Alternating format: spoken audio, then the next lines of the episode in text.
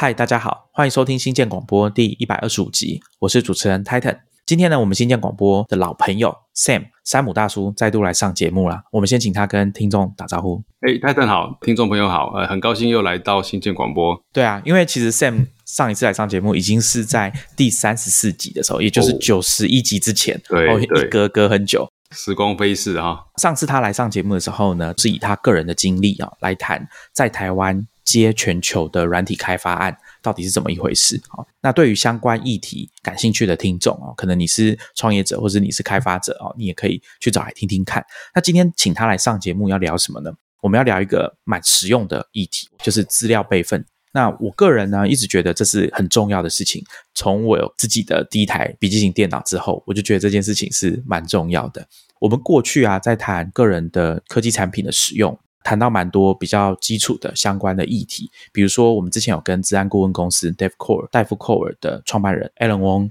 谈过密码的设定，关于大家在上网啊使用设备的时候，你的密码到底要怎么设定，还有背后运作的一些方式。过去呢，我们有谈到过个人的电子产品维修权相关的议题。那一集里面，我们讲到一个概念，就是当你在买一个科技产品的时候，你可能要把维修的成本也算进去。这样你在估计这个购买产品要花多少钱的时候，才比较不会失准。我想大家有逛过网络上的论坛，你就会发现说有很多人都不知道说，哎，原来我的 Mac 电脑送修要花这么多钱。对，所以这个部分就是其实应该要在购买之前就先有这个心理准备。当然，我们也可以说，其实产品的制造商他应该也要在这方面有很透明的资讯，让使用者知道说。你的维修应该会花掉你多少钱，或者是隐形的成本大概是多少？那这一次要谈的备份也是一样的哦，我们会聚焦在个人一般使用者的资料备份这件事情上面，而且呢，这个资料备份的范围是在电脑的使用上面，手机我们就先不谈了。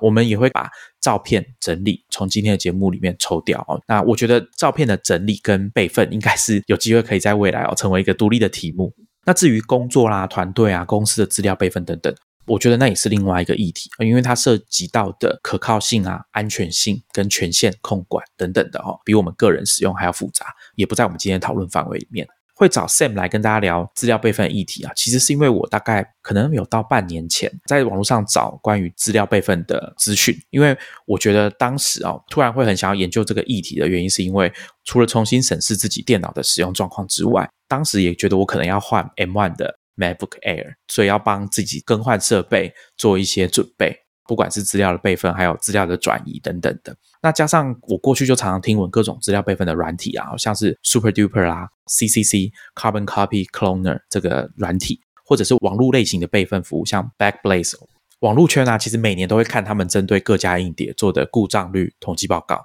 很有趣哦，就看哦是 Cget 啊、WD 啊等等这种硬碟故障的状况。而且，假如你都有在听一些外国的 Podcast，我觉得你应该有很高的几率有听过他们的赞助广告。那所以我就开始 Google 看看各种资料备份的方式，就就找到两篇文章啊，一看发现，哎，我认识作者，哎，就是 Sam 啊，所以我就开始找他，哈，一直撸说，哎，Sam，你要不要来上节目聊一下？我觉得你文章写的蛮完整，我看得懂这样子，请他来跟大家分享一下关于资料备份的经验。当然，他也会在节目里面跟大家分享一些他身边发生过的惨痛的经验，比如说像原始码变不见哦，我觉得这个工程师听到应该觉得很恐怖。对。今天的节目呢，大概可以分成几个部分哦。第一个当然就是请 Sam 先稍微系统性的谈一下资料备份这件事情，有一些观念上的小地方可以跟大家理清一下。接着呢，他就会谈到自己身边的各种惨痛的经验。我觉得各位听众，如果你们是比较擅长使用电脑的朋友哈，那我想你可能也常常有需要帮亲朋好友解决他们电脑上使用的问题。好，所以这边就请 Sam 跟好好的跟大家分享一下。第三个部分，Sam 会跟大家介绍几个常见的备份工具，而且啊，我们今天不会只有讲 Mac 而已。事实上，Sam 他使用 Windows 的时间是比较长的，所以他也会花蛮多篇幅在讲 Windows 的相关的工具哦。所以大家应该不会觉得说我们每次都只读后苹果哦，每次都讲 Mac 都讲 iPhone 这样子。那最后呢？因为先前啊，Julie 跟栗子听到我们要聊这个资料备份这个题目嘛，他们就问说，那有没有给懒人专用的备份方案？就是假如我超级无敌霹雳的懒惰，但我又很想备份，因为我知道资料如果不见会很痛嘛。好，所以如果我超级懒，可是我又想要备份，那可以怎么做？我们会请 Sam 给我们几个比较简单、基本的方法，给各位听众参考一下。在讲资料备份之前啊，因为这个是涉及到每个人的资料嘛，特别是资讯从业人员，还有现在因为使用电脑的频率非常的高，所以它啊每天产生的这些资料呢，都是对于每个人来讲的重要性有不同。我要特别强调，就是说这是我自己多年下来试用的一些备份的这些产品，找出一个比较适合我的。不是真正的那么正式的公司的备份策略，这样。因为如果你谈到企业的资料保全跟备份啊，它其实涉及的层面相当的广，不是只有单单能够把资料救回来这么简单。所以我在分享这个经验的时候呢，啊，大家特别留意，就是不包含企业资料的保全。备份的工具跟手段有很多啦，所以我分享的是我自己用过，然后常年下来觉得还蛮。不错的，可是每个人对于资料的重视的程度以及资料的种类不同，所以你在使用上面的话会有一些取舍。我是建议大家看到这些备份工具的时候呢，你可以想想看你的工作的内容、工作的情境，那哪一些资料备份的工具比较适合你？再就是备份的策略，其实我建议是每隔一段时间检视一次。通常我自己现在运作的不错的话，大概两年到三年都不太会去改变。像刚 Titan 有提到的 Bad Bread 这个，我是也是从赞助商，应该是 Marco Arman 那边开始听，一直听，一直听，一直被洗脑。因为我的 Mac 跟 Windows 都需要备份，然后一直买到现在已经两三年了。他们最近涨价嘞，每个月五美元涨到七美元。对，那老客户是六美元。哦，也是老原来还有这样。六美元，对。哎，我觉得这个我一定要讲一下，我已经这是第二次哦，因为我比较晚出手哦，所以遇到涨价这件事。之前我跟大家分享过 RSS 的订阅管理服务嘛，Feedbin 啊，F E E D B I N，当年就是 Richard 很早就跟我介绍，那我那时候就没有马上订，他那时候可是一个月只要。好像两美元还是三美元，嗯，啊，等到我的时候已经到五美元还是六美元了，哇！所以我觉得大家有时候看到一些厉害的产品或者是不错的服务，可以早一点开始使用，你应该 就比较不会遇到这种涨价的痛苦。他们对老客户也会比较好一点，有些优惠啊，有那就有点像是算选股票嘛，我不知道。像呃，ISS 的话，我自己是用 Feedly，有一段时间是要类似不是募资。它是要呃先筹一个款项做未来的开发用，所以我那时候就买了，好像快六十块美金是终身的，就是你这辈子就不用再付钱了，就可以一直使用这样。然后后来那个就一直变成我的主要的那个 RSS reader。哎，不过讲到终身的方案，我觉得各位听众，如果你们有看到你你有兴趣的软体或者是服务要推出终身方案，我是认为要稍微打听一下开发者的名声怎么样，它是不是可靠的，因为。就我粗浅的了解，有很多 VPN 厂商他们会说我要卖你终身的方案，可是这家厂商可能他的 VPN 根本没有那么可靠。嗯哼，那或者是他跟你保证说，你买了我们 VPN，你可以看什么外国的节目，听外国的音乐，但其实很快他们就被挡掉了，你的钱就等于有一点像是白花了这样。这个我有经验，对，在看到终身方案的时候要要注意一下。对，没错。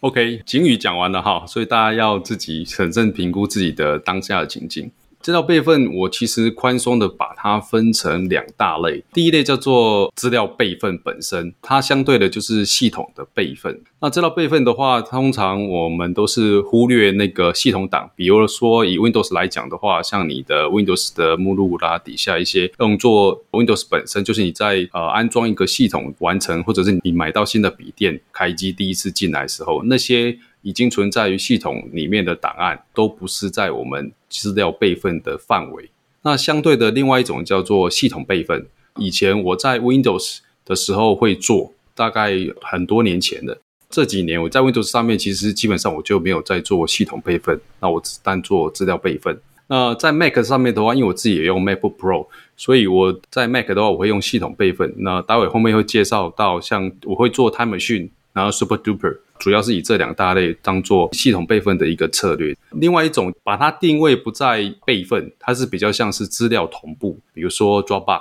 Google Drive、OneDrive 这一类的。那它们的主要功能，也就是说，他们的强调的其实不在资料备份本身，而是在做资料不同装置之间的资料同步，等于是让你有一个类似外接硬碟，但是这个硬碟是可以资料在不同装置之间同步的。但是因为它有资料同步，所以你的资料会备份到云端上面去，所以它某种程度也会帮你把你的资料呢做一个保存，所以呢也可以被当做是一种异地备份的一个功能。可是对我来讲，我不会把它当做是一个可以用作资料备份的手段。好，所以我把资料备份分成两大类：资料备份跟系统备份。刚刚有提到，为什么我在 Windows 上面不再做系统备份？已经有几年了。主要就是说，因为像我们工作在 Windows 上面的话，如果说运气不好，整个系统坏掉，对我来讲就是安装作业系统，然后安装必要的软体，就可以把我的系统还原到可以工作的状态。然后接着呢，再把我已经备份在其他地方的资料拉回来，那其实就已经可以还原到我可以工作的状态这样子。所以 Windows 的系统备份对我来讲其实不是那么重要的。额外的好处优点就是说，以前 Windows 常常让人家诟病的就是你每隔一段时间就要重灌一次，然后系统就会在一如往常的顺畅的运作。但是老实说，在 Windows Seven 到 Windows Ten 之后呢，这种感觉就比较少。我自己个人的感觉，然后再加上现在可能也是运气不错，所以用到的系统一用到可以用个若干年都没有问题。所以 Windows 上面的系统备份对我来讲就不再那么重要，但是在 Mac 上面的话，像它内建的 Time Machine 本身其实就已经有系统备份跟资料备份两种功能。可是待会可以分享一下我对于 Time Machine 的资料备份的那种感觉不是很好。好，我有类似的经验。对，所以我另外搭配那个 Super Duper，它是做呃也是系统备份。我觉得它对我来讲是一种，当你的 Mac 挂掉的时候。它备份下来的硬碟是可以开机的，然后再透过 Mac 本身的外链硬碟开机的方式，所以有了 Super Duper，因为我会定期，它不是每天做的，我会定期，可能一周或两周。它比较重要的点在于，我有一份可以开机备援的 Mac 的系统。那这是在 Mac 上面做的系统备份。不过这边我想要再花点时间谈一下，有些骨灰级的玩家哈，可能在 Windows 上面做系统备份的经验啊。像我们早期用到那个 Ghost Ghost，Ghost 其实是风行的一段时间的这个系统备份。那个时候的我啊，还年轻的时候啊，几乎会做好几份的 Ghost 档，然后呢，甚至烧成光碟。它那个时候不像现在的随身碟的容量那么大，哈，烧成光碟，然后再再写说这是 Windows XP、Windows 九五、九八之类的。那后来 Ghost 因为可能是后面没有持续开发，就比较少用。那后来是用 Microsoft 自己提供的一个叫做 Image X 的软体，那它是做整台电脑整个磁碟的备份成一个单一档案。那这个东西我有一段时间也这么做。它的成效或者是它的 CP 值，我觉得太低了，这也是其中一个我后来不在 Windows 上面做系统备份的原因之一。所以我觉得老玩家应该会知道，有听过 Ghost，其实还蛮蛮不错的，风行多一段时间的备份软体。那讲到资料同步，就是像 Dropbox 这些云端硬碟来讲的话，其实呃，如果硬要把它当做是资料备份的一个策略的话，我觉得风险蛮高的。因为其实像 Dropbox 来说的话，它是把你的电脑里面的某一个资料夹，把里面的资料以及它的子资料夹的档案一起备份到他们的 server 云端去。可是就变成你必须要把你觉得重要的资料放到那个资料夹，才会达到所谓的备份的效果。通常呢，我以经验来看的话，多一步才能完成备份的这个动作呢。最终就是，我是认为会失败了。就是当你觉得我需要某个资料去还原的时候，你才会发觉啊，我当初忘记把那个资料放到像 Dropbox 的资料夹里面去。其实对于资料备份来讲，我觉得一个蛮重要的点就是说，你要让每一个每一天甚至每一个小时的资料备份，随时随地的备份没有感觉，就那成本要降到非常的低，让软体跟服务去帮你做资料备份这件事情，那你的资料备份才能够持续。而且有效。如果你还要再加一个手段，是自己要去记得做某一件事情，那你的资料才会获得备份的话，其实对我来讲，这个是不算是一个很严格的这个资料备份的策略。所以 Sam，你就会觉得说，假如我都不用软体，我就手动只是把资料搬到外接硬碟或是随身碟，这种对你来说，它就其实不叫备份，对不对？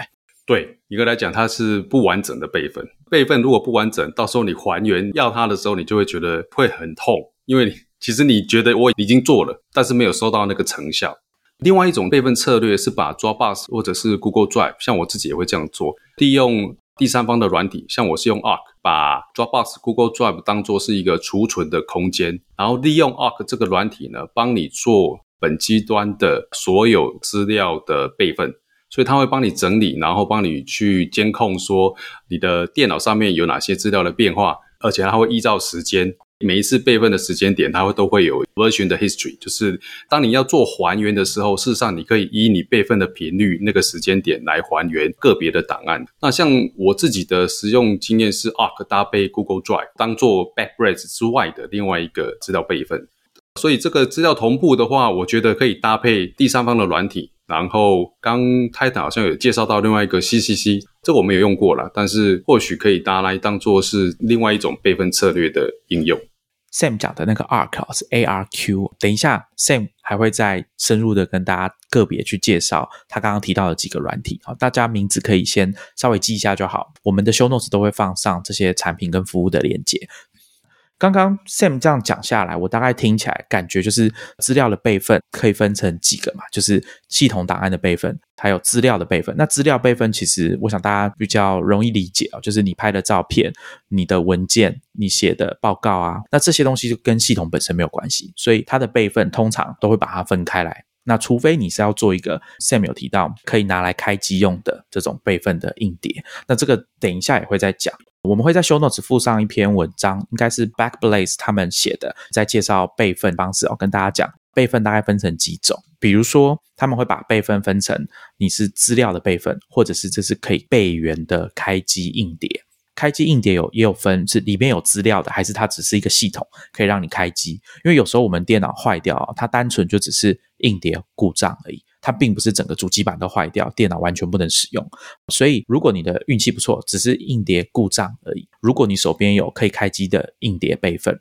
是可以马上去使用的。这个比较不会影响到你的工作，那当然速度会比你原本内建的这个硬碟在运作起来会慢一些，所以大家也可以去参考一下 Backblaze 那篇文章。不过我当然要提醒一下，因为他们是云端备份的厂商，所以他们当然会跟大家推销说啊，其实云端备份是很不错的哦，可靠哦，又便宜，空间也无限等等的。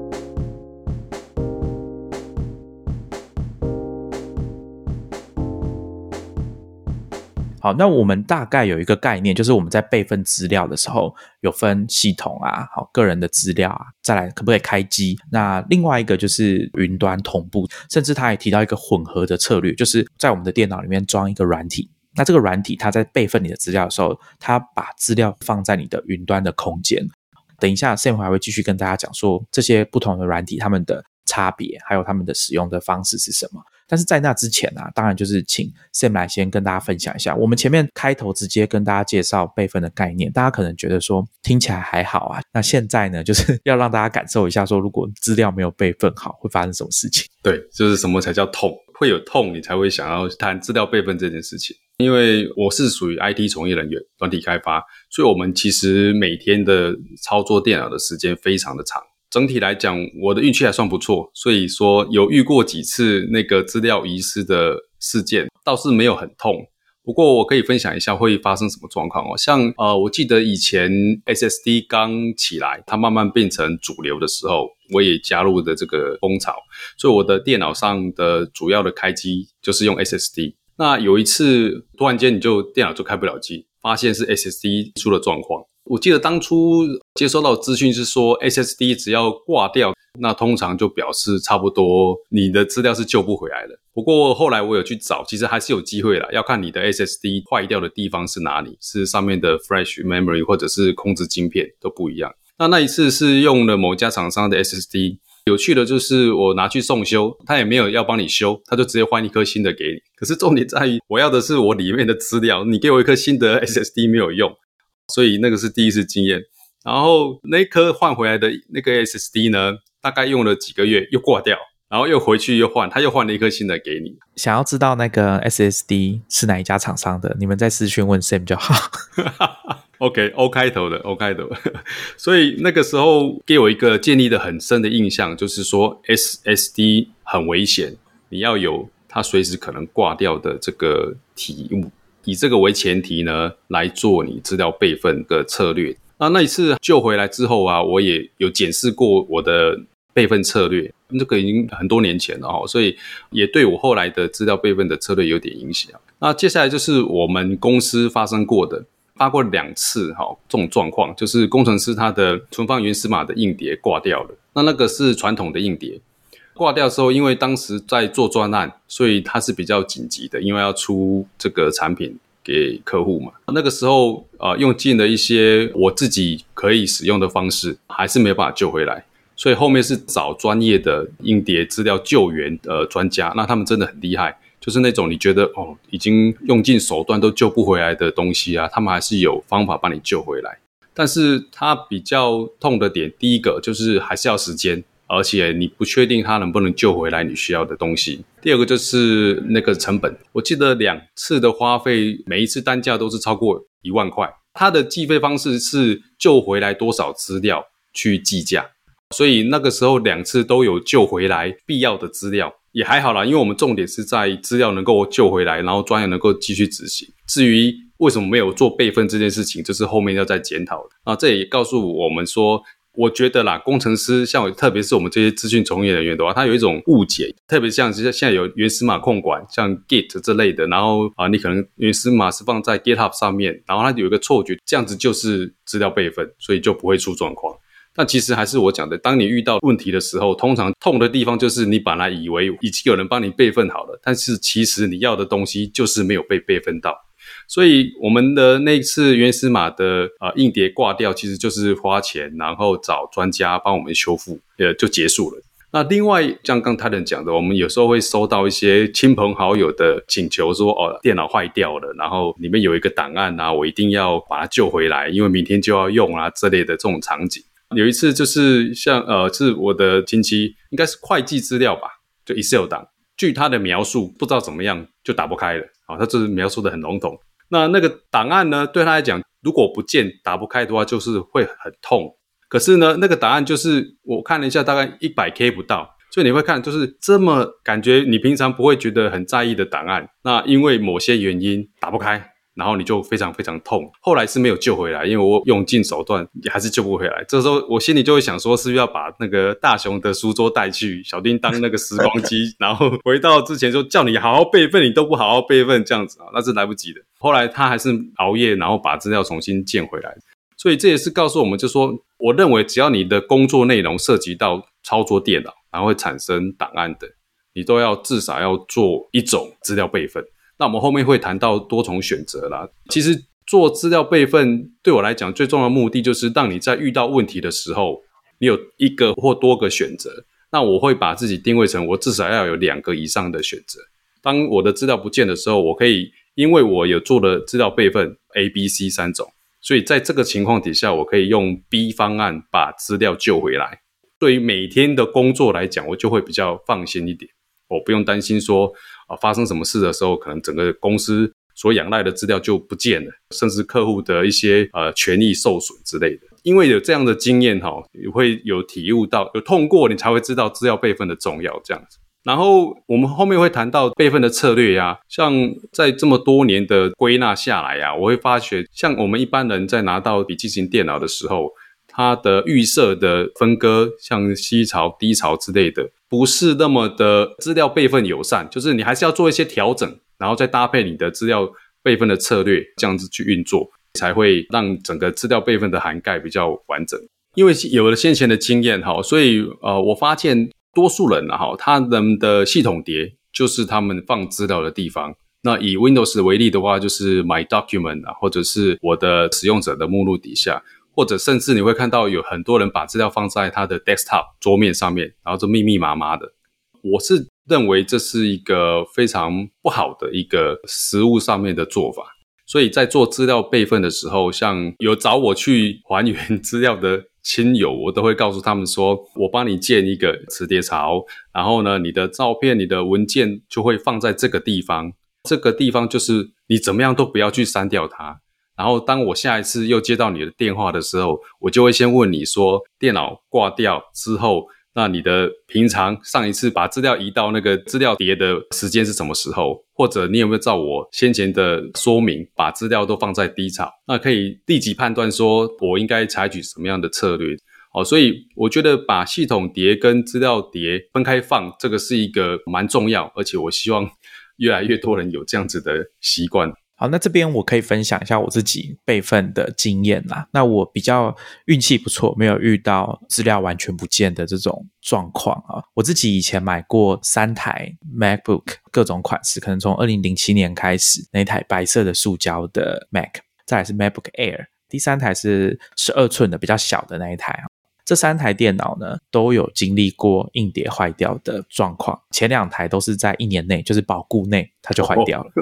我记得很清楚，是因为二零零七年那时候买 MacBook 的时候，那一年就是 iPhone 发表嘛。那同年啊，Mac 其实有一个作业系统啊，叫 Leopard。呃，也是先做了发表，但是实际上好像有往后延才正式的推出。那在那一年，他们有跟大家介绍一个很重要的备份功能，就叫 Time Machine。新的作业系统推出之后，我就去买了一个外接硬碟，按照苹果的教学开始做备份。嗯哼，电脑大概到二零零八年的夏天，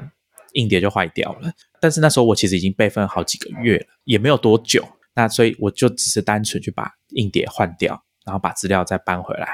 其实就可以恢复到。原本可以工作的状况，因为那时候其实我在写一份比较重要的报告，但其实没有受到什么太大的影响，资料都还在。后来一次，那时候已经在工作了，也是一样，资料都在啊，只是说电脑要送修。那时候大概是二零一三年吧。就先用 iPad 代替工作的机器，那时候算很早了，大概撑了两天。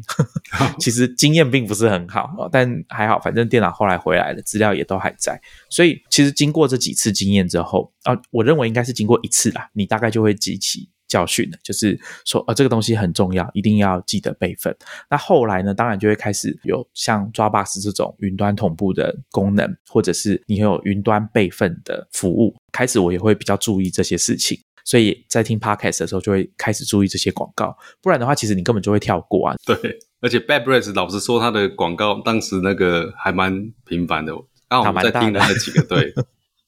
好，那经验的部分我们分享差不多哈，希望大家不要遇到。那接下来我们请 Sam 来跟大家分享一下他怎么订立自己资料备份的策略。前面有谈到，就是我在 Windows 上面主要做是资料的备份，那系统备份我就没有做。那资料备份其实就跟买保险有点像了哈，就是最好不要出问题。但是很重要的一点就是，当你不幸哈遇到问题的时候呢，你要有选择，或者是你要有应对的方法。来减轻那个痛点，因为也有救援其他亲友的电脑的经验啊，所以通常只能讲啊，千金难买早知道。Windows 的系统备份我后来放弃之后，改做资料备份的理由之一，就是先前有提到的，还原 Windows 的系统对我来讲是利大于弊。我的意思说，当我遇到 Windows 系统挂掉的时候，我在意的其实不是系统能不能开机或者系统本身，而是我的资料是不是已经有做过备份。往好的方面想，就是 OK，这个系统挂掉，那我可以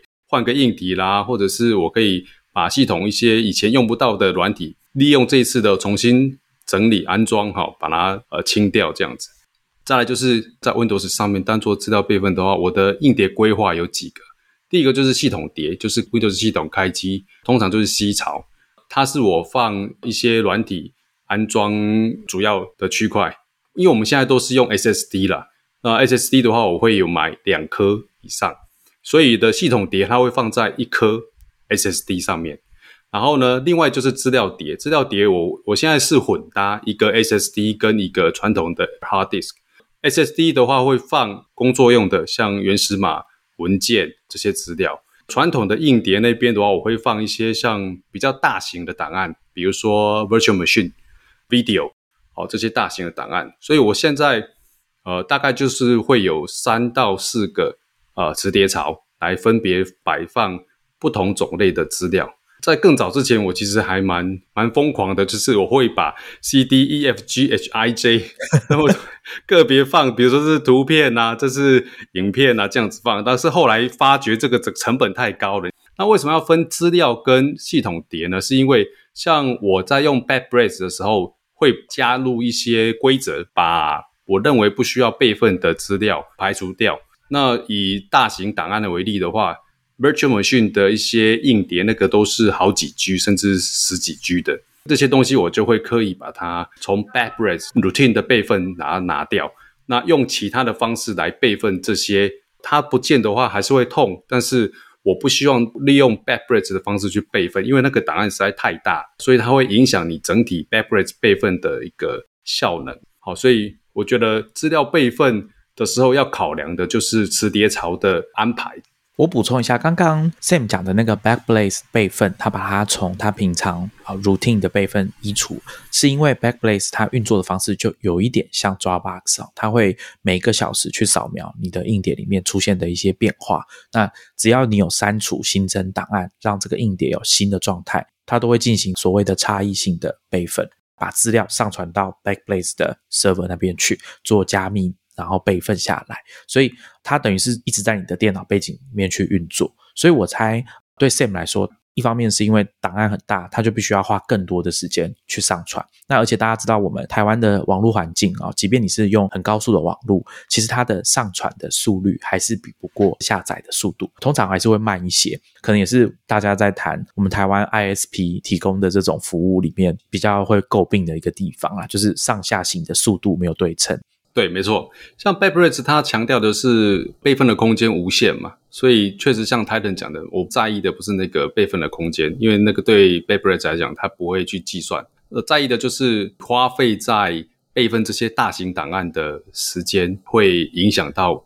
呃你真正希望它备份的那些档案。大家就是系系统效能，虽然 Backblaze 整体用下来，我觉得它的效能对我每天工作的影响是。整个用下来最低的，几乎无感的，它就自动自发的在做一些分内的工作。所以刚有提到资料备份的话，我自己的经验是利用不同的磁碟槽在 Windows 上面把它分开来，然后依照答案大小以及其他的看你自己资料的属性来做分类。当你做完这样子的分类，有一个重点就是我刚一直强调的要无感，就是你做完这些设定之后啊。每一天甚至每小时，你都会知道他会去帮你把你要的资料备份到，比如说 Backblaze 的 Cloud，那 Arc 的话是我是备份到我的 Google Drive，在同一台电脑上面需要那么多个备份的工具或者是备份的机制吗？那对我来讲那是必要的，因为我的工作内容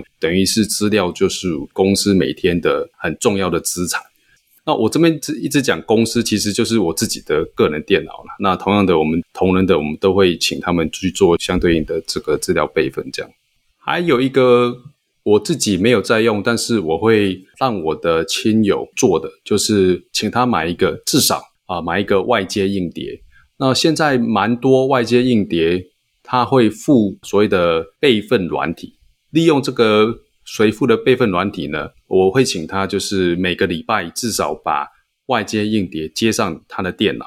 然后呢，时设定的时间到，它自动就会完成一次的资料备份到硬碟上面去。等待我下一次要来找他的时候，然后他就可以拿出来，至少哈有一个选择的余地。我认为这个还离我所定义的资料备份的完整性还有一段距离，但是其实我们一般的使用者能够做到这种程度的。应该算不错了，因为我的工作内容以 Windows 平台为主，但是在一般的生活，就是上网、看电影之类的，还是有 MacBook Pro 来当做我平常的使用。这样，那 MacBook Pro 的话，一样，我刚刚讲的 Backblaze 跟 Arc，它两个平台都有资源，所以 Mac 它也有资源。不过在 Mac Mac 平台上面，我会多用一个叫做 Super Duper 的系统备份。的策略这样，那它是属于固定时间，我会把我的硬碟每个礼拜或者两个礼拜啊拿出来做一次 Super Duper 的这个差异性备份，然后必要的时候再拿出来使用。那我这边补充一下，我在网络上看到的一些关于备份策略的咨询哦，像有一种备份策略叫三二一，你的资料要有三个 copies 哦，把你原本的那个原始的资料总共要有三份，这是三。那二呢，除了你原本的资料以外，另外两份备份的资料，它要用不同的媒介去储存。那这种两种不同的媒介呢，通常指的是一个是硬碟，那另外一种是磁带。好，因为对大型的组织公司来说，磁带备份还是相对来说可靠的，可以存放非常久的方式。大家去看资料要存放很久，像之前。GitHub 那种，它的程式码要放到北极里面去保存，它不是放硬碟，它是用胶卷的方式，这可能比较跟我们一般直觉的想象是不一样的啊。但是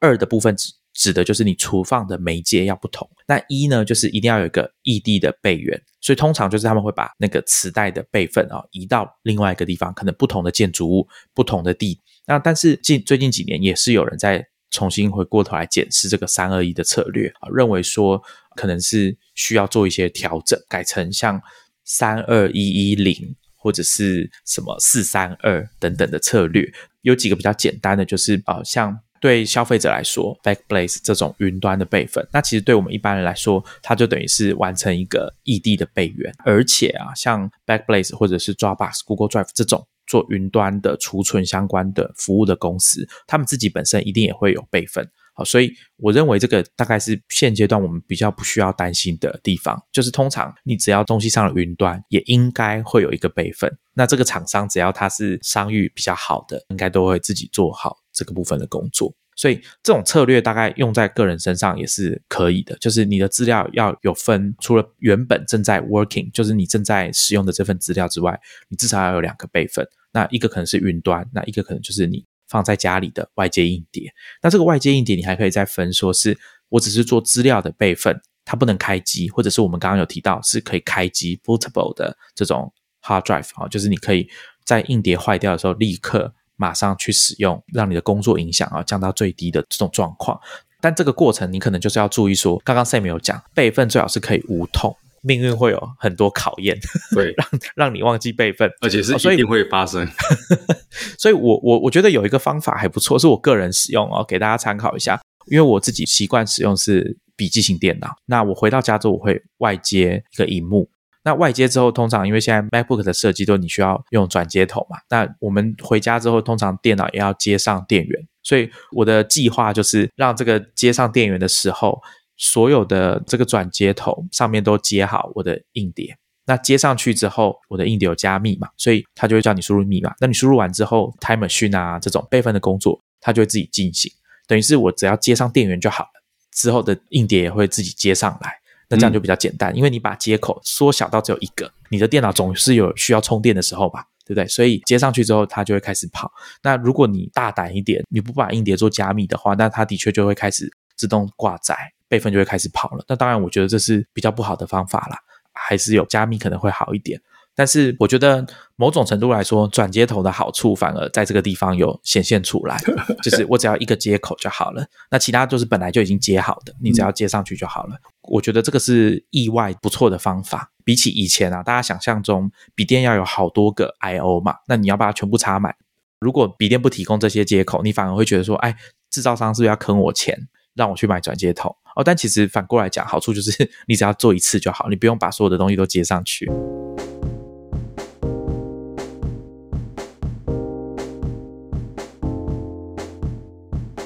谈完这种资料备份的策略啊，我们接下来就请 Sam 来个别跟大家谈一下刚刚我们提到的这些软体。这一段讲完之后，我们会请 Sam 再提供他给懒人备份的一些建议。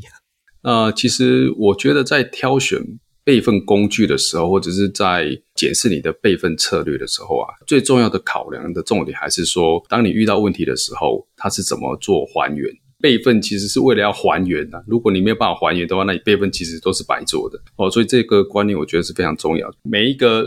工具或服务，它还原资料的方式都多多少少有一些不一样的地方。那我先从 Backblaze 开始谈起。Backblaze 其实它是以每个月单机付费的方式。那早期它是一个月五美五块钱美金，那现在涨价到七块钱美金，算了一下大概不到两百块台币。对我来说，这个投资报酬率还蛮高的哈。它的备份功能的设计是说，它利用在你的电脑上面安装了一个 Backblaze 的 Control 的 Program 控制软体，然后它会在背景执行资料备份到。他们的伺服器上面去了。第一次你在做整体的备份的时候，会看你的电脑的资料的多寡计算，就是会花多少时间。那我印象很深刻，是我第一次使用 BackBridge 是在 Mac 上面，那我是五一二 G 的 MacBook Pro，那次跑了也是至少大概三个小时左右。好，因为我 MacBook 会带来带去，然后网络会有时候会中断，所以它在完成第一次备份的时间相对会比较长。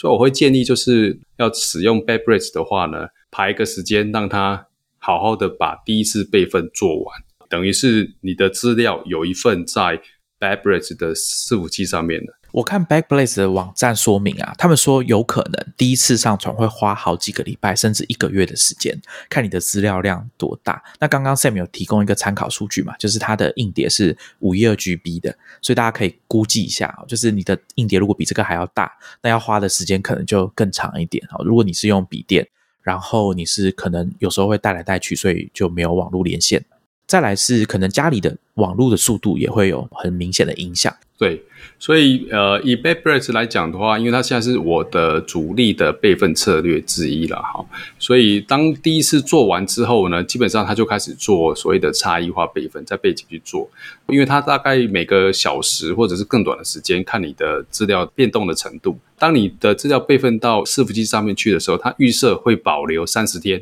过去的三十天里面的资料呢，每一次备份都有一个所谓的版本，它会帮你保留下来。所以在这个一个月内，你如果要还原到特定的一天的资料或者是档案的时候呢，是可以拉得出来的。那它也提供了一个付费升级的方案，也就是你可以把三十天额外付费成一年或者是永远，所以等于是视你的资料的重要的程度。来决定说你是不是要额外付这个费用这样子。那这边有一点要特别留意的就是，呃，使用上面，如果你的电脑它是长期处于关闭的状态，也就是你可能有两台电脑，那一台是主力，另外一台可能是备用的。那个备用的还是事实上还是你的工作用的电脑。所以呢，比如说你出国旅游，然后那个第二台电脑啊没有带出去，然后一直没有连线，那他们现在的策略是说，他会把最后一次的备份的资料保留。六十天，直到下一次那台电脑在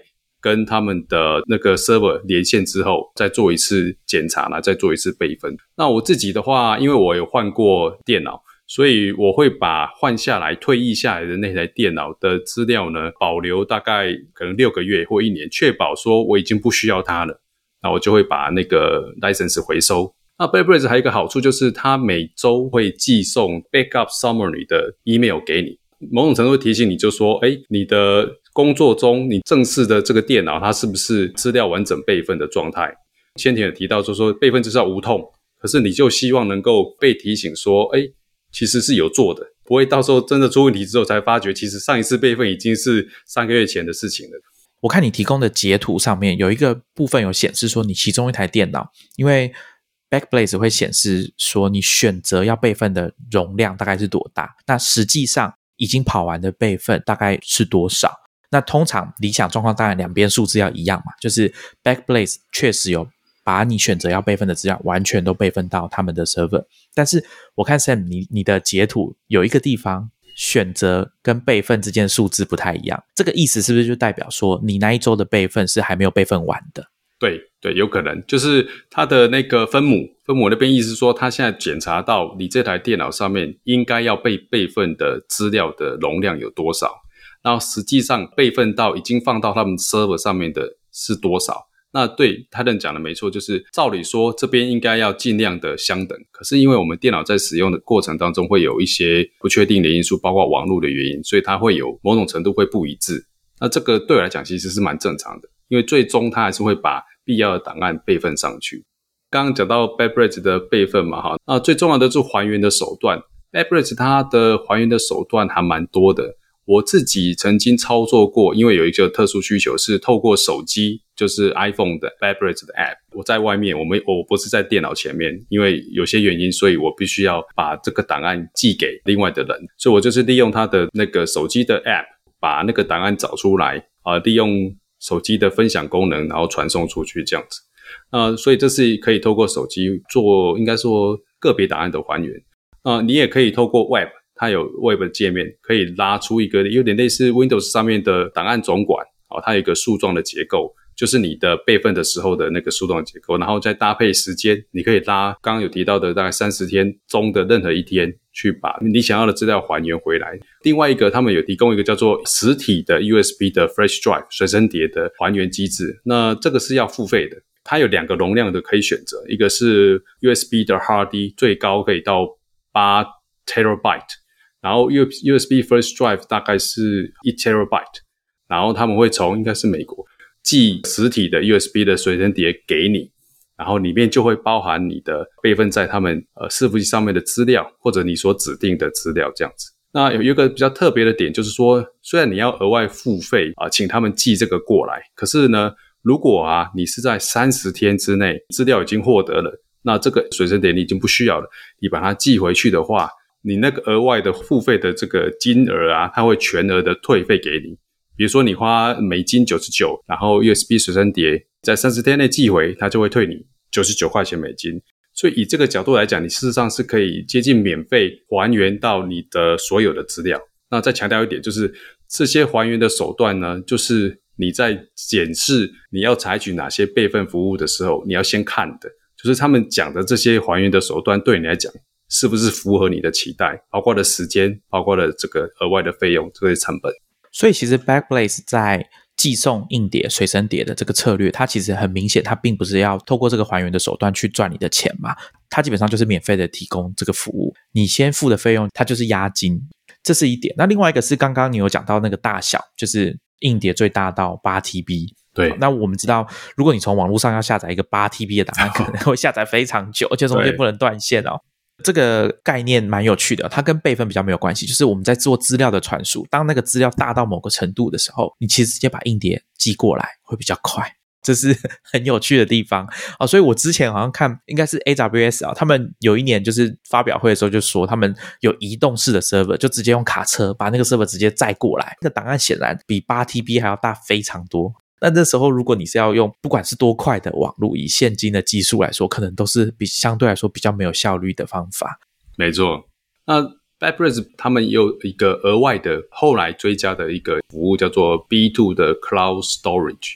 这个有点像是跟 Google Drive 或 Dropbox 或是 Amazon 的一些 Cloud Storage 是类似的。那你在还原的时候啊，其实也可以选择把你的资料啊还原到。他们的 B two 的 storage 上面在做后续的处理，但是这个我个人没有使用，因为 B two 那个是要另外付费的。那在 Backblaze 的本业之外呢，他们每年会做所谓的硬碟使用的报告，这个行之有年了哈，而且是 每年呃蛮多人关注的重点，因为他们使用的硬碟的量非常非常的大，所以他们整个数据。拉出来可以对我来讲，就是说，哎，哪一个牌子的硬碟，它整体表现是比较好的。我记得没错的话，过去几年应该是那个好像 Hitachi 的硬碟表现整体来说是比较好的。这样，所以呃，某种程度这可以当做是你在购买硬碟的参考了。对，蛮实际的。对，那这个也带到，其实好像在二零一二年吧。呃，我记得有一次好像是泰国，因为泰国当时是生产硬碟的一个很大的一个区块，因为水患的关系，所以硬碟供货很不稳。所以那一段时间，硬碟的价格啊飙升的很快。但是对 b a c k r a c e 来讲，硬碟是他们每天可能淘汰率 burning rate 非常非常高。所以那个时候，他们就是出动的几乎所有员工在美国各地去搜刮已经在卖场上面的硬碟。那时候有几个点，我觉得还蛮有趣，是他们先去买外接硬碟。像我们一般来讲，呃，我们买内接式的硬碟，裸装的那种的话是比较便宜的。可是，在那个情况底下，在卖场上面的那些外接式的硬碟买过来之后，把外壳拆掉丢掉，然后拿出里面的硬碟，这个方式对他们讲可以应付当时那个因为水患供货不稳导致的价格飞涨。然后他们买到就是全国各地去到买到已经被卖场的人员认出来，因为当初是有限购哦，就是一个人可能只买两个或者买多少，然后后来就是被排除在外了，所以又去想其他的方式。然后有一次他们的 CEO 的朋友在呃线上购物看到，哎，可以买那种三 TB 的硬碟，他就一直刷，好像有点类似人工的这种固定时间去去下单。然后我记得他的描述是说，有这样两三天啊，每天都有卡车。会在那个硬碟到那个朋友家去，然后下货，然后那个 CEO 有一天就去开卡车去把那些东西载到他们公司去，算一算那个卡车上面的硬碟的价格啊，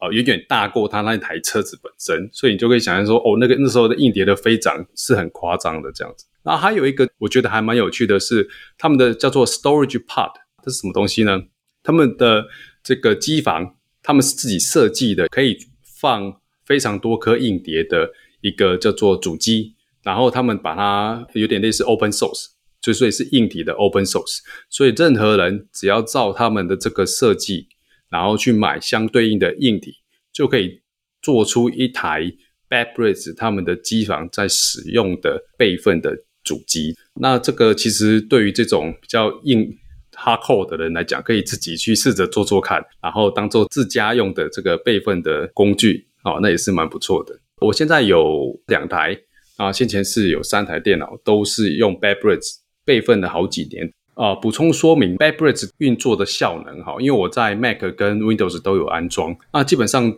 使用 Bad Brains 的备份软体这几年下来，我没有明显感受到它对于我每天的这个工作的效能有特别的影响。但是我没有实际上去做过量测了，整体来说不会说 CPU 的使用率很高啦，或者是会让你的电脑 lag 这样子。不过这是个人的使用体验的，我的感觉是这样子。接下来是 Arc，Arc 的话，它也支援 Windows 跟 Mac，它有两种付费方式。第一种就是买断的，我是用买断的方式，是九点九九美金。另外一种是所谓的 Arc Premium，它是提供了一 terabyte 的云端空间。等于是固定一个周期的一个费用，一年五十九点九九美金，它会提供你云端的空间，跟你可以使用它的软体。那我是没有用它的空间，我是自己搭配我买的 Google Drive 的空间，然后用 Arc 来备份电脑上面的资料。那它的还原方式呢，是利用 Arc 本身这套软体的界面去拉出来，哦，也是一个树状的结构，让你去选择说你要还原哪一个时间点的资料。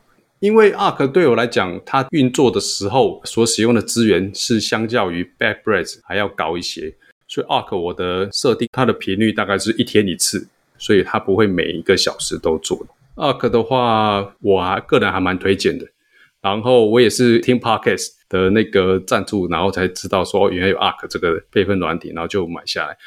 我觉得 Podcast 的广告真的有时候效果是异常的好，它的 TA 好像很准。你你会听听 Podcast，而且听这个节目的就很容易被推坑这样。然后在 Windows 上面，对我的策略大概就是 Bad Brains Arc，Arc 还会备份到 NAS，因为它也支援 NAS 备份。这是我目前所使用下来感觉还不错的。Mac 上面的话，我同样也会用到 Brains 跟 Arc，额外会加上 Mac 的 Time Machine。那因为我现在用的是二零一四年的 MacBook Pro，现在的策略是会备份到外接硬碟跟 Synology NAS。呃，老实说哈，Time Machine 这个功能用起来，就是它备份的时候啊，我觉得相较于 Bad Brains 跟 Arc 来讲，它比较沉重。像我昨天做完整个备份之后，今天再做一次备份，那照理说它可能是差异备份，可是你会发现它在做的那个备份的这个容量啊，又是十几 G 这样子。可是我昨天到今天根本没有。动到那么多，对，所以你隔一天就要吃掉好几只鸡，受不了，这个胃口相当的惊人 哦。所以我对 Time Machine 的这个备份的话，其实是会做啦，但是频率不那么的高这样子。那甚至有时候我会刻意停掉，做到备份到 NAS 上面，因为那个真的会耗费相当长的时间。虽然 Timoshin 的备份是强调差异化备份，但不知道为何有时候还是会吃掉很大的容量。我自己也有类似的经验。那 Timoshin 的备份机制是这样子哦，它会每个小时帮你备份，一天内的每一个小时帮你备份，比一天还要长的时间哦，超过一天的备份，也就是一周下来，它会帮你每天保留一个备份。再来呢，如果到一个月，就是比一周还要长，那就是每一周会有留一个备份。如果你去看苹果的网页说明的话，它的中文翻译翻译的比较差一点哦，可能看原文你会比较清楚它讲的那个备份的意思是什么。我自己觉得比较有趣的地方是，我自己用过 Time Machine 还原资料，还有转移电脑的资料蛮多次。我后来才知道说，其实 Time Machine 也有做一个本机端的快照的备份，这个在 Windows 上面应该也是有类似的机制啊。我们会在 Show Notes 放一个连接，大家可以去看。它的意思就是说，苹果会自己。在它的系统里面去设计它需要的空间，只要你的硬碟还有够多，它只有它没有讲的很明确，就是说如果还有够多的空间，它就会帮你做本机的快照。但是呢，这些快照所使用的空间对于苹果来说是随时可以删掉，去挪出来让你储存你现在需要的资料的空间，所以它并没有办法跟你保证说我一定会存到多少的备份。我自己的经验是，有一次我在使用 Drafts 这个文字处理的软体，那它有一次更新之后出现一个比较麻烦的 bug，是我在 Drafts 上面输入一段文字之后，我如果离开这个软体的视窗，我没有关掉哦。然后，假如我去 Safari copy 了一些资料过来，要回过头来贴到 Draft 上面的时候，我就赫然发现我刚刚打的那段文字不见了。那当然，我第一时间我就回报给开发者。可是对我来说，问题还没有完全解决，因为对我来说，Draft 等于已经不能用了，所以我就有点困扰。因为这个软体它是用 Mac App Store 去下载的，你没办法还原到旧的版本。而且在这个时候，我的硬碟就是我的 Time Machine 备份遭遇了之前 Sam 讲的问题，就是档案太大，它没有办法备份，甚至它连自己删掉过去旧的备份空出来的空间，它都会告诉你说没有办法备份。对我来说，这是 Time Machine 一个很有问题的地方，因为 Time Machine 的设计就是比较傻瓜，所以其实你几乎也没办法做任何控制，好，除非你想要把整个硬碟都删掉。再重新备份一次，那时候我就没有办法还原旧版的 drafts 哈，那我就突发奇想啊，就是直接点进入 TIMER 信看看，我就不接外接硬碟，直接点，然后我就发现，哎，可以也，可以恢复哦。因为我会这样想，也不是没有原因哦，是因为苹果也是从某一次的作业系统开始，它就会宣称说，你的一些文件，它都会帮你做版本的记录。所以只要是有支援这个设计的软体，包含苹果内建的像 Notes 啦，或者是预览程式 Pages 这种文书软体，都可以做这种所谓不同版本的备份。那你可以还原到前一个小时、前一天、上一次开启，甚至最初的那个档案的备份。所以我就想说，那应用程式不知道可不可以？所以我就去 Find 把 Time Machine 打开，发现哎可以，我真的可以还原到。上礼拜的备份，即便我已经没有做外接硬碟 Time Machine 的备份了，我的本机端还是可以使用，所以我就愉快的把这个版本换到旧的版本，继续去使用，然后一边等待开发者把这个 bug 修复，救援成功。对，跟大家分享一下，在 Mac 上面呢，我还有使用了一个叫 Super Duper 的系统备份的软体，也是一样哈，Podcast 的赞助。推坑哈，真假的也是啊。这个好像是 Marco 阿门那边听来的，一样买来，然后做整颗硬碟的备份。那我是有真实的体验到它的还原，那它是可以开机的硬碟。整体来说，它做的差异化备份比 Time Machine 就我个人的使用经验来讲是比较可靠，而且比较快。好，你会知道它会明确的告诉你说这次备份会花多少空间，花多久时间，然后在进行当中它都很清楚有 log 可以看。现在的一个授权是二十七点九五美金了，我已经买了好几年了。那这中间不管版本的升级啦，或者是呃作业系统的呃升级啊，都没有额外的付费，所以其实还蛮划算的。它的备份策略呢有蛮多种的哈。那呃除了做差异化备份的话，它有一个叫做 Smart Copy，真正的技术细节我不是很清楚，不过它也是可以达到就是缩短时间。而且减少使用空间的功能。就我目前最新的了解，因为我的 Mac 还没有升级到最新的版本，所以它的 Big Sur 的版本好像还在 Beta 版的样子，这点要特别留意。所以我在 Mac 上面会定期的啊拿出两颗硬碟给 Super Duper 做个交换使用，这样子。好，这是在 Time Machine 的系统备份之外呢，还有用到 Super Duper。整体来讲，我是比较 信赖 Super Duper 更胜于 Time Machine。像 Super Duper 其实也是很老牌，它是二零零四年就推出的产品哦。那我们刚刚前面有提到另外一个叫 CCC Carbon Copy Cloner 这个软体哦，它也是 Mac 上面的备份软体。那它更早一点，它是二零零二年就有的东西。看它的 Wiki 哦，上面是写它一开始是用 Apple Script 去写的，因为当时的 Mac 系统里面可能还没有这种 cloning 的 utility 的软体可以使用，所以它就做了这个 CCC。我并没有用过 CCC 跟 Super Duper 啊，不过刚刚 Sam 有讲到一个重点是 Super Duper 在他们的网页有说明 Big Sur 的部分是还在贝塔当中，那 CCC 他们是强调说已经支援 Big Sur 了。功能上，我认为应该是跟呃 SuperDuper 差不多，但细节上我不清楚啊。如果听众朋友，如果你有使用 CCC 的经验哦，欢迎你跟我们分享。如果更好的话，你还可以帮我们比较一下 CCC 跟 SuperDuper 的主要差别是什么。而且相信刚刚听 Sam 这样讲下来，他对资料备份是很谨慎的。所以资料备份对你来说，如果是一件重要的事情，那你应该也要有一个直觉，就是我如果要用 Beta 的软体去备份，是妥当的吗？就是我们在使用 beta 的软体哦，当然会有一种快感，因为你是用最新最炫的技术的产品，但是它的可靠度恐怕也是都要打一个折扣的。对这个我要呃补充说明，就是像我会用 Arc 加上 Google Drive 来备份，所以 Arc 的各个版本的演进啊，我有刻意在呃新版本之后去试试看，它在旧版本备份下来的资料能不能在新版本去做还原。再强调一次，你备份是为了要还原，所以当你在评估备份工具的时候，最好去操作看看它还原的方式是怎么样，然后要花多少时间，然后是不是够可靠的。呃，Arc 来讲的话，其实它现在是 Arc Seven，那我是从 Arc Four 还是 Arc 五开始使用。那这几次的版本的演进过程当中，其实都还没看到，还没遇到旧版本的资料备份没有办法还原的一个情况。所以我可以拉到我二零一四甚至更早之前的备份下来的资料。再来资料同步，就是 Dropbox，Dropbox 其实我有在用，包括 Google Drive 我有在用。那 Dropbox 其实我不是用它的。备份的功能，但是它确实是有资料备份，而且强调他们资源所谓的 file history，也就是你同步到 Dropbox 云端的资料，它可以帮你做版本的记录。然后跟 Backup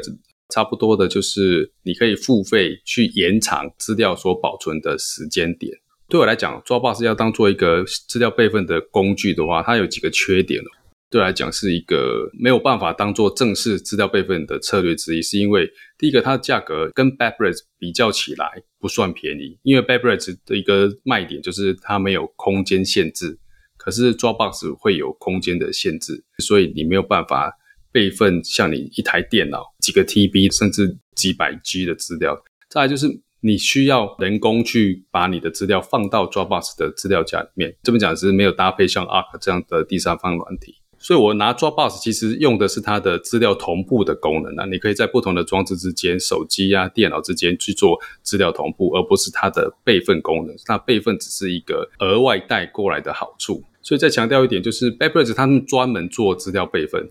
它不像 Dropbox，它的本业是资料同步啊，那不太一样。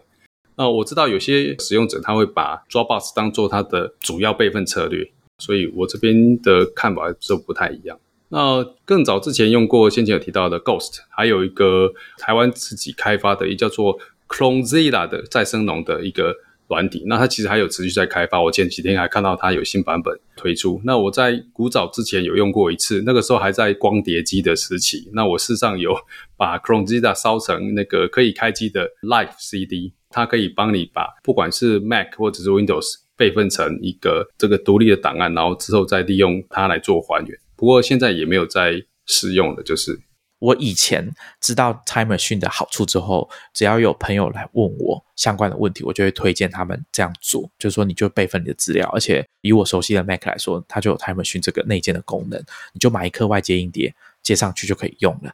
但是有一部分人的反应会跟我说，他的资料全部都已经在云端上面了，他认为重要的资料都已经放在，所以他不觉得有需要做这种资料的备份。Sam，你对于这样子的做法有什么看法吗？因为其实我们听你这样前面这样讲下来，很明显你是比较反对这种做法的。对，没错。其实这边的关键点就是，我认为资料已经都备份到 Dropbox 上面去了，所以以这个为出发点的话，其实这个认知。在实物上面哦，自己的经验来讲会有落差的，就是你认为已经呃把重要的资料备份到 Dropbox 上面去，可是真正在执行的时候，你要看时间点拉长的话，我认为啦哈，只要要干预的备份策略都是不完整的备份策略。真正遇到状况的时候，你才会发现，哎，漏了这个，漏了那个。那你要的档案，墨菲定律就是一定会 在那个没有备份的那个那个地方。有些人可能觉得说，哎，他有经验啊，那我也透过 Dropbox。啊，也因为有备份到了这样子，所以它可以还原。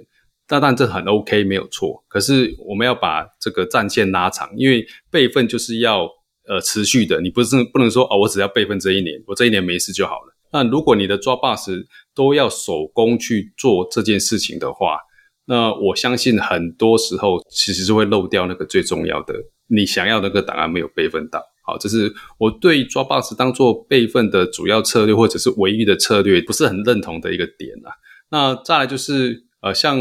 Dropbox 免费的方案好像是五 G 吧，我我我如果记得没错，好像是五 G。对于呃像我们这种资讯从业来讲，其实没有很大。这个五 G 可能还要跟你的照片竞争，所以很快就会不够用了。所以对我来讲就是几点：第一个，要人工干预的备份都不是好的备份策略；然后再就是这个产品它的重点，它本身就不是在强调它的备份上面，它不像 Bad Bread，只是把备份这件事情做到最好。所以它的软体的设计的初衷就是在做资料的备份。然后另外一个是我自己的感觉啦，Dropbox 初期不管是同步的速度，或者是这个软体的运作都比较轻量。它等于是把同步这件事情做到非常非常的好。但后面它慢慢有一些策略上的调整，额外加上了一些功能上去。那甚至有一度哈，我本来 Dropbox 都是电脑开机之后就会自动启动的。我就把它改成不要自动启动了，因为实在是太 heavy 了，所以我实在是受不了。多加了一些我认为都不是 Dropbox 本身应该要做好的事情，这也是其中一个我觉得把它拿来当做资料备份一个蛮大的风险。对，刚刚 Sam 讲到一个我很有同感的一件事情，就是 Dropbox 这个。软体它本身越来越肥大，越来越占用你电脑资源，而且我做的事情跟 Sam 一模一样，就是本来都是预设开机在背景执行，后来我都关掉，只有在我需要的时候我再打开。那甚至它中间有一度改版改得很糟糕，它做了一个类似像你电脑档案总管或是 Finder 的的界面，所以你在开启 Dropbox 的时候，它会自动跳出这个视窗，希望你直接在它的视窗操作那些档案。的搬移等等的，那这让我非常的不高兴啊！首先，我根本就没有同意要让你这样做，我不需要你取代档案总管。再来，我也不需要你增加这些，就像 Sam 讲的，我们不需要的功能。这件事情在外国应该在同一个时期哦，引发很多的讨论啊，包括我们刚刚一直讲到那个名字 Marco Arman，他也是很重炮的在抨击这件事情那我想这也是大家在使用软体的偏好不同造成的喜好不同啦。所以像我跟 Sam，可能我们就真的不喜欢这种风格的产品的运作方式。那节目的最后啊，我们请 Sam 来跟大家分享或者说回答一个问题好了，到底有没有所谓的真的很懒人、低成本的备份资料的方式呢？要说低成。本会有，但是如果说要追求是免费的话呢，我觉得我很难给出一个完全免费而且可靠的资料备份的方案。所以对我来讲，基本款就是说你要有一个异地备份的方案。那这个异地是要离多远呢？就是你至少你要你的电脑之外一个实体的硬碟装置。那如果你从 C 备份到 D 槽同一台电脑上面，这个完全不是备份哈。所以你至少要有一个这样子的备份策略，那就是买一台外接硬碟，看它的随附的软体有没有，利用手工的方式接上去，让那个软体自动去运作。可是呃，你看我们会想到一再重复的 Backbridge 这个软体，它现在月费是七块钱美金嘛，而且是没有容量限制的。当然还要隐私啦，或者是资料存放在别人的 server 这种考量的话，如果这些不计较的话，其实你一个月两百台币，一年可能可以压到大概两千块台币以下。这个备份的选择，对一般来讲，其实就算是懒人，而且它的成本是算蛮低的。好，你看看，你其实也不用去维护那个实体的装置，然后就有一个服务在背景不断的，而且很可靠的帮你备份你的资料，至少。啊，如果你重视呃你自己的资料的话，什么叫重视自己的资料？我再补充说明，就是今天你这台电脑假设不能开机了，你又要能够继续你手边的工作，然后你离恢复到手边可以运行的呃进行的工作的成本有多高啊？你用这个角度去思考，你就会体会到说资料备份它其实值得你去付出呃某种程度的这个成本来达到这个目的，这样子。所以 Sam 的建议大概分成两种啊，第一种就是你去买一个外接硬碟，那不管透过作业系统或者是外接硬碟厂商提供的备份资料的软体，它的缺点可能就是两个吧。第一个就是你必须手动的去接上这个硬碟做定期的备份，那另外一个缺点可能就是这个硬碟本身它终究是一个会坏掉的东西，所以可能你必须固定的时间内啊去更新你的外接硬碟，或者是你用不同的外接硬碟来备份资料。用这种方式去避免说外接硬碟本身这硬碟的毁损。那参考的资料呢？呃，可以看我们刚刚讲的 Backblaze 它提供的这个硬碟可靠度的资料做硬碟的挑选啊。那另外一种就是用云端的方式啊，用 Backblaze 或者是其他类似服务的备份方案。那这种方式的优点大概就是像刚刚 Sam 讲的，它的价格其实已经算比较便宜了，可能没有容量的限制。缺点大概就是当你在还原。跟第一次备份的时间可能是比较长的。那如果只是要还原部分资料，大概比较不会有这个困扰。可是如果如果你要把整台电脑像五百 GB、一 TB 的资料做还原的话，那单纯靠网络连线可能真的会花非常长的时间。那你可能就必须要仰赖他们寄那个硬碟回来。哦，所以这个可能也要考虑一下。那另外一点啊，是关于资料的存放啊。我认为呃很不幸的，因为科技一直在发展，我们手边的资料的形态跟它的重要性也是在不停的变化的。我们上一次跟 Jedi 在讲我们听力的资料，最近呢，不管是穿戴式装置还是你的手机，对个人的健康资料的记录是越来越多。那这种等级的资料啊，我想应该不用多说，是很重要，而且有高度隐私的问题在上面。那我们在做这方面资料的保存，我们对它的重视程度，应该也要把它跟一般的文件做一点区分，或者是你的音乐，或者是你的影片哦，做一点区分。那像我们上次谈到的是听力的资料，那甚至可能还有你自己，包含我们最近很热门的疫苗有没有接种过。接种哪一个品牌的疫苗的这种资料啊，以后也有可能变成很普遍存在于我们手机或者是电脑里面的资料。我只是想要提醒大家啦，就是这个资料的形态跟它的重要性的演变是很多的。我想保留这些记录，对某些人来说，应该还是有它的价值在。所以，既然你认定它有价值，那就应该要好好想一下，说我们要怎么去保留、去备份这些资料。完全同意。好，那很高兴今天 Sam 再度来上我们节目啊，不知道他下次来会是什么时候。谢谢谢谢 Titan。好，那我们今天就跟大家聊到这边，我们下一集见，拜拜。好，拜拜。